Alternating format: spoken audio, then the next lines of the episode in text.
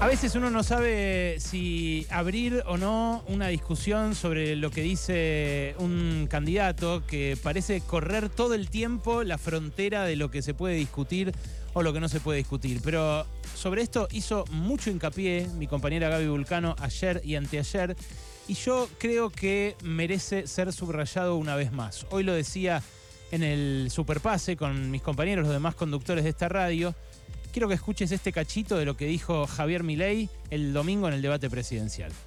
Estamos absolutamente en contra de una visión tuerta de la historia.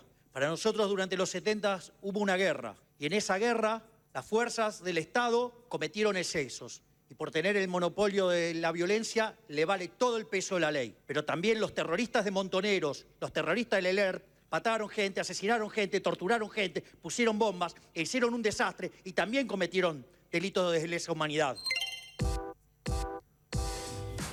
Javier Milei no solamente dijo que es mentira la cifra de desaparecidos que eh, todos los organismos de derechos humanos y los familiares de las víctimas levantaron como reivindicación para saber justamente a dónde están los cuerpos eh, de las personas que desaparecieron mediante el terror durante el plazo que duró eh, ese periodo oscurísimo. Eh, Milei también dijo esto, que hubo una guerra y que en esa guerra se cometieron excesos. ¿Sabés quién más dijo eso? Lo dijo el dictador Emilio Macera, cuando se defendía en el juicio a las juntas militares que se hizo en 1985, como recordó la película el año pasado. Escúchalo de su propia boca.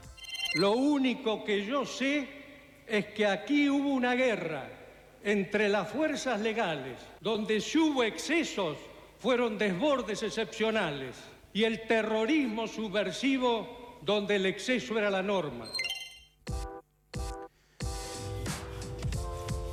La verdad, decía, dudo yo si hay que volver a discutir esto, como mucha gente eh, se pregunta por qué nos devuelven a esto.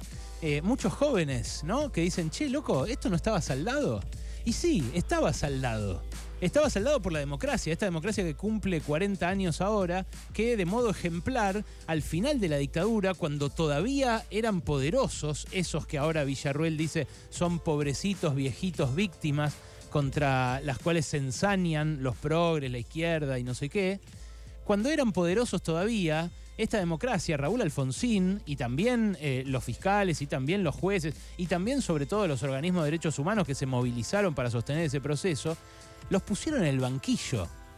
Y claro, en ese momento los dictadores, los genocidas, los que torturaban embarazadas, los que se robaron 400 o 500 bebés y se los dieron a otras familias, de los cuales ni siquiera la mitad logró recuperar su identidad ahora, esos tipos decían que había una guerra y que en esa guerra se habían cometido excesos.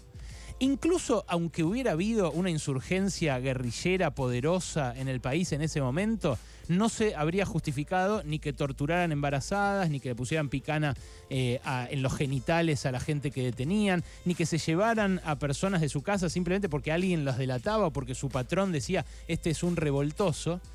Pero ni siquiera pasaba eso. Porque cuando empezó la dictadura militar, cuando empezó esa supuesta guerra, las organizaciones armadas que había, es cierto, estaba Montoneros, estaba el ERP, ya estaban prácticamente aniquiladas. Ya estaban diezmadas por el accionar de los paramilitares, de la AAA, eh, de eh, ese, ese mismo enfrentamiento que se estaba dando entre la izquierda y la derecha del peronismo. O sea, la idea de hubo una guerra es absolutamente falsa. Ahora, ¿por qué nos traen a discutir esto de vuelta entonces? Porque son ellos los que traen de vuelta esto, los que dicen no son 30.000, los que dicen son 8.745, como si fuera algo aceptable que hubiera habido, ¿no? 8.730 eh, personas secuestradas sin garantías por el Estado, por encapuchados que iban a la noche en nombre del Estado sin portar placa, ni uniforme, ni nada, y que te chupaban de tu casa que se robaban todo, que violaban, que se quedaban con las propiedades, tenían una inmobiliaria para quedarse con las propiedades de eh, las personas a las cuales secuestraban esos milicos. Todavía muchos milicos viven en propiedades lujosas, choreadas en ese momento. ¿Por qué lo traen de vuelta a la discusión? Para mí, o sea, es mi respuesta, es mi hipótesis. Para mí, porque les parece bien lo que hizo la última dictadura.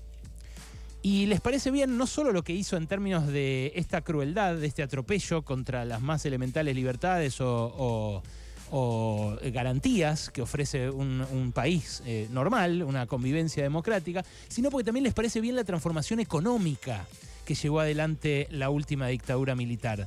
Básicamente lo que hizo la última dictadura militar fue terminar con los controles de cambios, con los controles de precios, con los convenios colectivos de trabajo, con todas las regulaciones eh, que había para el accionar de las empresas.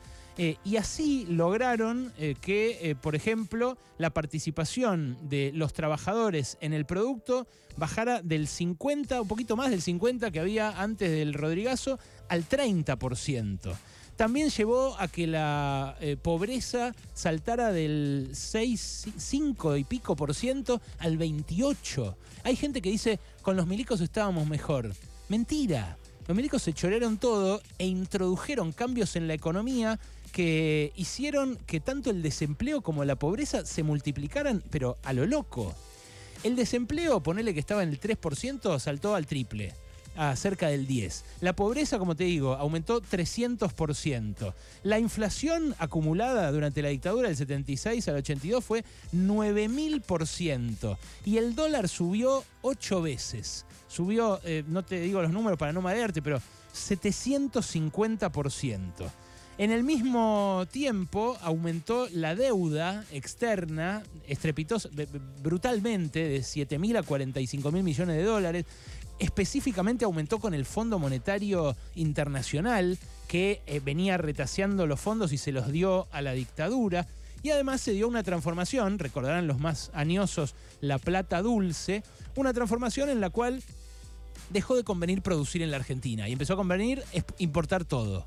Importar todo y volcarse al sector financiero, ¿no? Ahí está la peli, Plata Dulce, eh, para graficar cómo eh, se empezó a hacer guita en ese momento.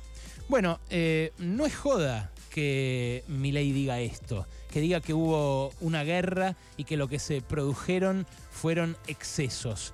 No es joda para el país que viene. Y yo apuesto a que esto efectivamente le genere eh, alguna contradicción al que está a punto de votar a este tipo. En serio te digo, porque uno puede decir, está todo mal, es todo un desastre. Y es cierto, loco, es un desastre. La inflación eh, es, es eh, imposible de seguir con los ingresos. Hay cada vez más gente que no llega a fin de mes, incluso los que tienen un laburo en blanco. Este gobierno se cagó en nosotros en un montón de aspectos. Desde la fiesta de olivos, pasando por el pasillo VIP. Se cagó en las expectativas que teníamos muchos de que diera vuelta el sentido del rumbo económico cuando arrugó con Vicentín en el primer año de gobierno, una empresa que le había hecho un defalco al Estado, al Banco Nación, por 300 palos verdes, que dejó debiendo eh, miles de millones de pesos a un montón de productores y que el Estado pudo haber agarrado, pero por arrugar, por, por timorato, por, por tibio, terminó entregándose a los destinos de una multinacional que la desguazó y se la quedó. Y ahora penamos porque no hay dólares, penamos porque eh, las exportaciones no alcanzan para pagarle al Fondo Monetario, cuando pudimos haber tenido una cerealera, una granelera estatal en el corazón del negocio más dinámico de la Argentina. Y arrugó también para cambiar la matriz eh, impositiva, para hacer que los ricos pongan lo que hay que poner para superar una crisis en la cual ellos se volvieron a ser más ricos. Entonces es lógica la decepción con este gobierno.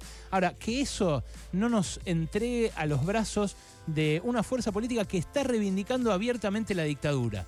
Ya ahora no pueden decir que no, porque una cosa era Victoria Villarruel disfrazando el discurso, el discurso pro dictadura, diciendo que ella está para defender a las víctimas, y otra cosa es decir lo mismo que Macera, como acabas de escuchar. Lo que dijo Milei, que ya lo había dicho en la entrevista con Carlson, es textual lo que decían los dictadores. Nosotros no estábamos bajo ningún concepto mejor en la dictadura, pero lo que aterra es ver a tipos, a tipos y a minas, pero básicamente a un tipo que en nombre de la libertad reivindica una época en la cual te chupaban de tu casa, te encapuchaban, te ataban una cama y te violaban. Todo eso, todo eso a la oscuridad de las catacumbas más horribles. 700 hasta 800 centros clandestinos de detención se supone que hubo eh, en la Argentina a partir de las investigaciones que verificaron los familiares de las víctimas. En nombre de la libertad defienden la capucha, defienden la violación, defienden la apropiación de bebés y defienden la tortura. Esos son, no son excesos. Hasta las 16 con Alejandro Berkovich.